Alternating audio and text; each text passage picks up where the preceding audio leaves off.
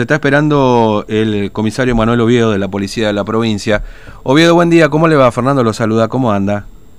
Hola, ¿qué tal, Fernando? ¿Qué Buenos días. Un Buenos saludo días. para vos, el equipo de trabajo y toda la audiencia. Bueno, eh, parece que la cuarentena no frena eh, el delito, ¿no? Porque, bueno, lamentablemente hay que contar de un hecho que ocurrió eh, en una panadería ahí ubicada Carlos Ayala al Mil del barrio Vial, ¿no? Con un robo de arma de fuego, ¿es así? Eh, sí, un hecho que suscitó, ocurrió este, este día viernes, el viernes último, eh, cerca de las 19.40 aproximadamente, en una panadería que está ubicada por, por calle Carlos Ayala al, al Mil del barrio Vial, donde se encontraba en ese momento una, un joven eh, dando la, atención al público en esa panadería. En un momento dado mm, ingresaron dos personas, eh, dio las características de, lo mismo, ambos con casco protector eh, colocado, sí.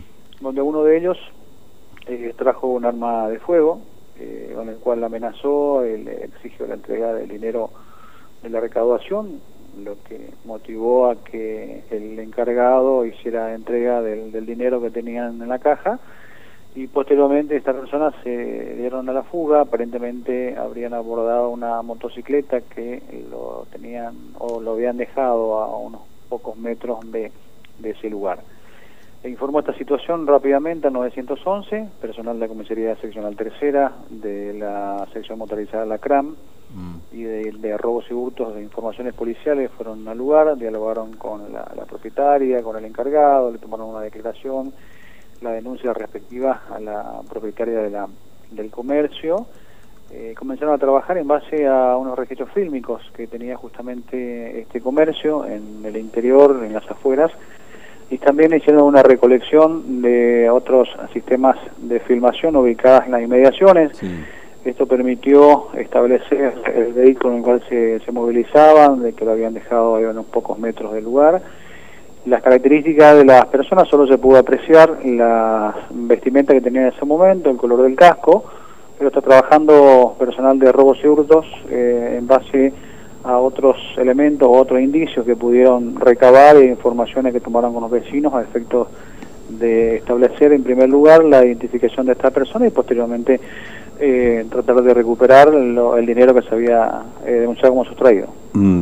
Este, ahora, eh, son dos personas, me dijo, que, ingresaron o que se los puede ver ingresando con, con, los cascos para que no sean identificados, justamente, ¿no? Sí, correcto, correcto. Dos mm. personas, donde uno de ellos que tenía un arma de fuego, de acuerdo a las características que el joven que se encontraba atendiendo al público. uno de ellos extrajo el arma con el cual amenazó. Claro.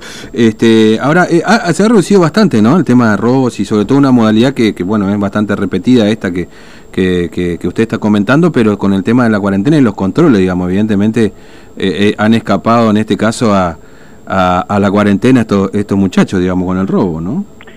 sí, mira, Fernando, este caso que acabo de narrar, si no me equivoco, es el, primero o el segundo del año, en lo mm. que va el transcurso del año. Sí. Ha reducido mucho, sí, sí, sí, en lo que tenga que ver, de acuerdo a las estadísticas, en los mm. delitos contra la, propiedad, contra las personas. Eh, en lo que es los siniestros viales ha tenido una reducción muy importante en todo este, este periodo de aislamiento social preventivo y obligatorio. Eh, por, por un lado, ¿no? entre el 80-85% eh, se ha notado una disminución. Bueno, este caso eh, que se dio este viernes se está investigando. Lo, bueno, lo importante que ya se tienen datos eh, que pueden llevar al, esclarecimiento de, este hecho, como ser uno de ellos el, medio de movilidad y el lugar donde lo habían dejado. Hay otras secuencias fílmicas también que se puede establecer el recorrido previo y posteriormente al hecho. Y otros detalles que no, no, no los puedo mencionar porque está, se trata de tarea investigativa, pero eh, esperemos que en las próximas horas tengamos ya novedades con respecto a esto. Entiendo. Oído, muchas gracias, muy amable, que tenga buen día, un abrazo. ¿eh? Al contrario, gracias a ustedes. Hasta luego.